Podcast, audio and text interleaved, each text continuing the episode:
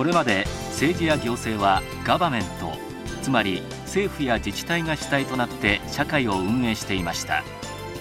ところが最近では住民や企業 NPO NGO も一緒になって政策を作り社会を作るガバナンスという言葉が多用されるようになってきました。こうした時代を見据え誕生したのがガバナンス研究科です。より良い社会を築くのに必要な知識と技術を身につけ新しい時代の政治や行政に対応できる人材の育成を目指しています。あのこの研究家で目指しているのはここで学ぶことと学んだ後それを社会で実践してもらう2つの目的があります、まあ、学ぶことにあたりましては我々教員非常に海外経験も多いしさまざまな実務の経験を持って、えー、皆さんに、研究教育の指導になっています。同時に皆さんも熱意を持ってくださればそれに答えが出るというのが我々のまず教育のスタンスです。コースは4つ。政治コース行政コースのほか公務員を目指す人のための公務員養成コース。留学生を対象とした外国人留学生コースがあります。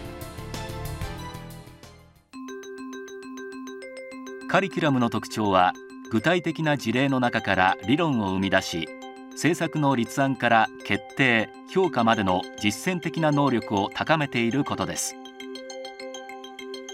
具体的には政治や行政法律国際政策といった基本的な科目群に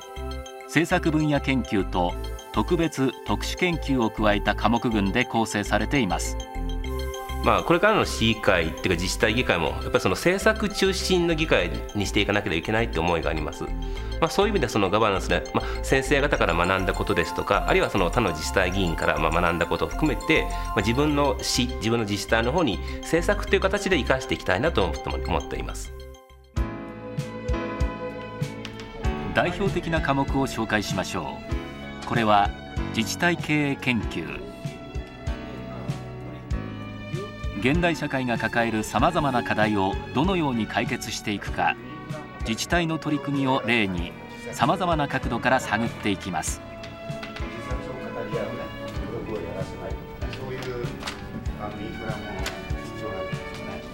現代の経営学が到達した最高水準の、えー、基本的な方法を、えー、身につけていただくということももちろん必要ですしまた一方それらの方法論だけではいい仕事はできません、えー、いい仕事をするためには自分できちんと政策を作っていく力がないといけません。そういう政策を作る力を高めるということを目的にしてるんですね。政策研究では公共部門に関わる最新の事例を取り上げ政策の仕組みや考え方を研究します。またこれらの科目はリモートラーニングと呼ばれるインターネットを利用した遠隔授業も行っておりたとえ授業を欠席しても自宅のパソコンでビデオ収録した授業を視聴することができます。基本的には行政サービスの質の向上っていうのが一番の最大のテーマなんですね。より少ない税金を使っていかにいいレベルの高いサービスをするかというこれはあの民間企業が安いコストでいい製品を出すのと全く考え方同じですから当然のことながら行政でも同じことは追求できるはずですよね。そういうことを教えてます。そしてガバナンス研究家の最も大きな特徴はネットワークが充実していることです。卒業した後も学び続けることができるようにガバナンス政策研究ネットワークをはじめそれぞれ分野ごとにネットワークが形成されています。こうした活動を通して政府や自治体の最新の動向を知ることができます。またシンポジウムなどを通して学外との交流も活発に行われています。あのガバナンス研究家のいいところは卒業しても学校にいつでも来られるということです。あのフォーラムとかあのシンポジウムとかありますので一生が学びの場ということが言えるのはここだけだと思います。ガバナンス研究家の合格者の多くは議員や公務員会社員で学生の場合はほとんどが国家公務員試験の合格を目指しています。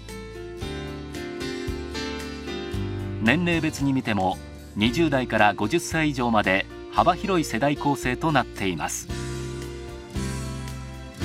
あのこの研究家は実は社会人を主として考えています。それは時間も夜あるいは土日を使っております。そこに集まってくるメンバーの多くは